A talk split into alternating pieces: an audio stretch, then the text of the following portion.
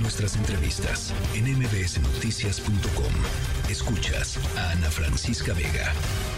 Ya nos platicaba hace rato mi compañera Angélica Melín, el Pleno de la Cámara de Diputados aprobó eh, tanto en lo general como en lo particular el dictamen con proyecto de decreto eh, que expide la Ley de Ingresos de la Federación para el ejercicio fiscal 2024. Se va ahora al Senado, básicamente sin sin cambios, ¿no? De las más de 700 reservas, solamente se aprobaron tres reservas, dos que tienen que ver con Pemex y con la Comisión Federal de Electricidad y una que tiene que ver con el ahorro.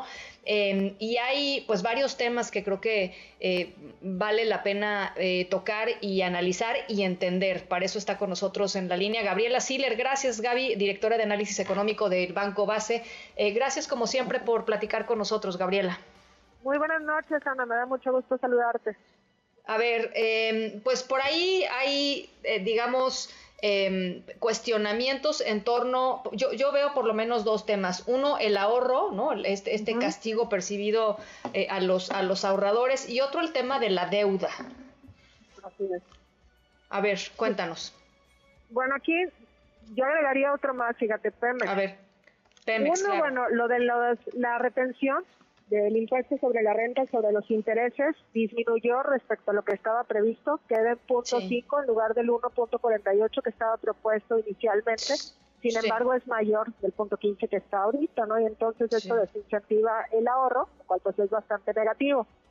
Segundo, de Pemex bajan el derecho a la utilidad compartida y bueno, pues esto es quitarle una carga fiscal a Pemex. En esta administración se ha bajado desde el punto 66 hasta el punto 30 que queda ahora pero esto no va a solucionar el modelo de Pemex porque en realidad es otro el problema que está de fondo, ¿no? Por una parte, pues que es una petrolera más endeudada a nivel global.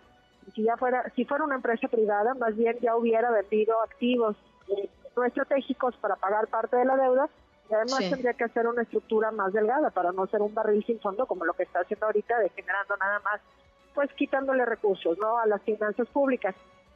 Sucede algo similar también con la Comisión Federal de Electricidad, ahí lo que hicieron fue nada más que si se hace una reestructura interna que no genera una mayor carga fiscal, pero también CFE está lejos de ser un problema como lo es actualmente Pemex, pero si no se arregla también puede ir para allá. Y lo de la deuda yo creo que es el tema central, que preocupa a, todos los analistas, sobre todo porque estamos hablando de un elevado déficit fiscal 4.9% déficit presupuestario sobre el Producto Interno Bruto para 2024. Sería el mayor déficit desde 1988. Un déficit significa que se va a gastar más de lo que ingresa y al gastarse más de lo que ingresa, pues entonces va a generar un mayor endeudamiento. Y bueno, pues el gobierno lo que ha dicho es que esto se da porque, bueno, pues quieren terminar las obras eh, públicas insignia de esta administración y que luego nuevamente va a volver a bajar el déficit en el 2025. Pero aunque baje el déficit en el 2025, que yo creo que será difícil, ¿eh? porque luego hay cosas que tienen cierta inercia y no todo es en obras públicas, inclusive también hay una parte pues de las transferencias que da directamente endeudamiento.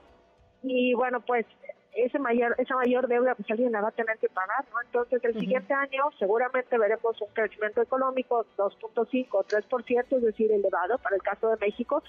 Y luego en el 2025 yo creo que el crecimiento económico inclusive pudiera llegar a ser negativo ante la falta de recursos del gobierno para gastar en obras de infraestructura. Y además, el fondo de todo también, pues este endeudamiento no cumple con el artículo 73 de la Constitución Política de los Estados Unidos Mexicanos. Y esto es gravísimo y esto es porque ahí dice que el gobierno no puede endeudarse a menos de que sea para obras, para inversión, que más tarde genere mayores ingresos y que con eso se pague una mayor deuda. Y aquí lo que estamos viendo es que la inversión más bien va para abajo 11%, sí hay más gasto en obras públicas, pero que inclusive pues tienen una rentabilidad financiera tanto dudosa, sobre todo al estarse destinando mucho más dinero de lo que inicialmente se había presupuestado. Oye, ahora dime por qué, y yo estoy segura que es parte de lo que se pregunta la gente que nos está escuchando, ¿por qué el presidente insiste en que pues él no, él no contrata más deuda? O sea, que él está haciendo todo lo que está haciendo sin más deuda. Eh, ¿Qué es eso? Mira, en realidad sí, sí hay una mayor deuda del gobierno yo no sé si a lo mejor se refiere a la razón de deuda sobre Producto Interno Bruto que se utiliza mucho a nivel internacional. y que esta permanece por debajo del 50%, 48% se estima para el 2024 y entonces en estricto sentido pues no vendrían recortes en la calificación crediticia de la deuda soberana de México, pero de que hay más deuda, hay más deuda. Pero como en todo, ¿no? A lo mejor pues podemos comparar las finanzas públicas con las finanzas personales. No es malo que una persona se endeude si, por ejemplo, quiere comprar una casa o quiere comprar un carro. Pero es distinto si quieres comprar, no sé, un pantalón y te quieres endeudar a 10 años, ¿no? Entonces, así, por ejemplo, este nivel de endeudamiento no una mayor inversión, pues vaya a generar algo productivo y que genere mayores ingresos. Yo solo algo muy bien. Entonces, que sea sostenible en el largo plazo. Inclusive también, pues, ya es fácil la siguiente para hacer obras de estructura.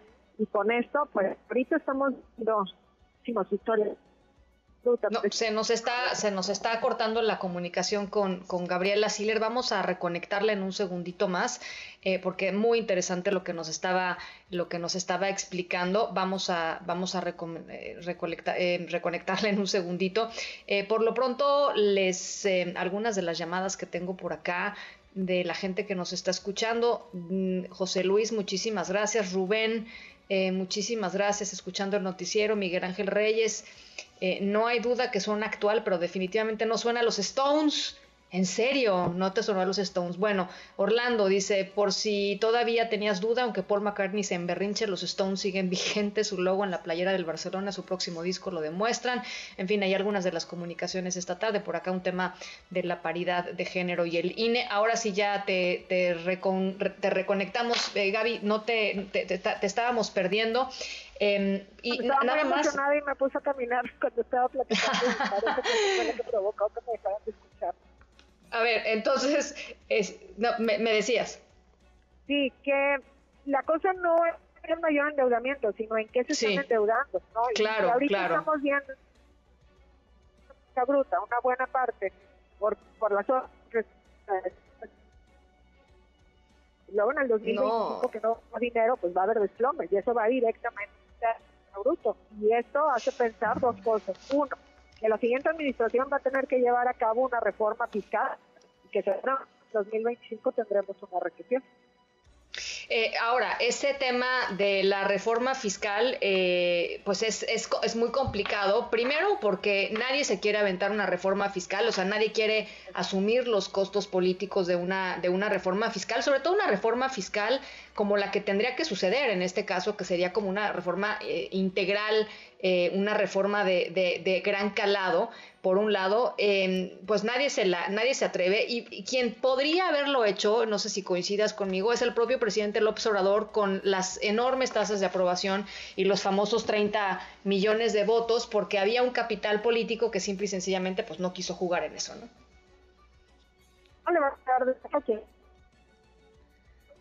No, no se nos escucha, caray, qué pena con, con Gaby, con Gaby Siller. Vamos a tratar de reconectarla en la semana ya que se esté aprobando todo en, em, en el Senado de la República. Está muy, muy, pues muy cortada la comunicación con ella. Y eso que estamos cerquita, ¿no? Porque ella está en Monterrey, yo acá en Saltillo, pero se nos cortó, se nos cortó la comunicación.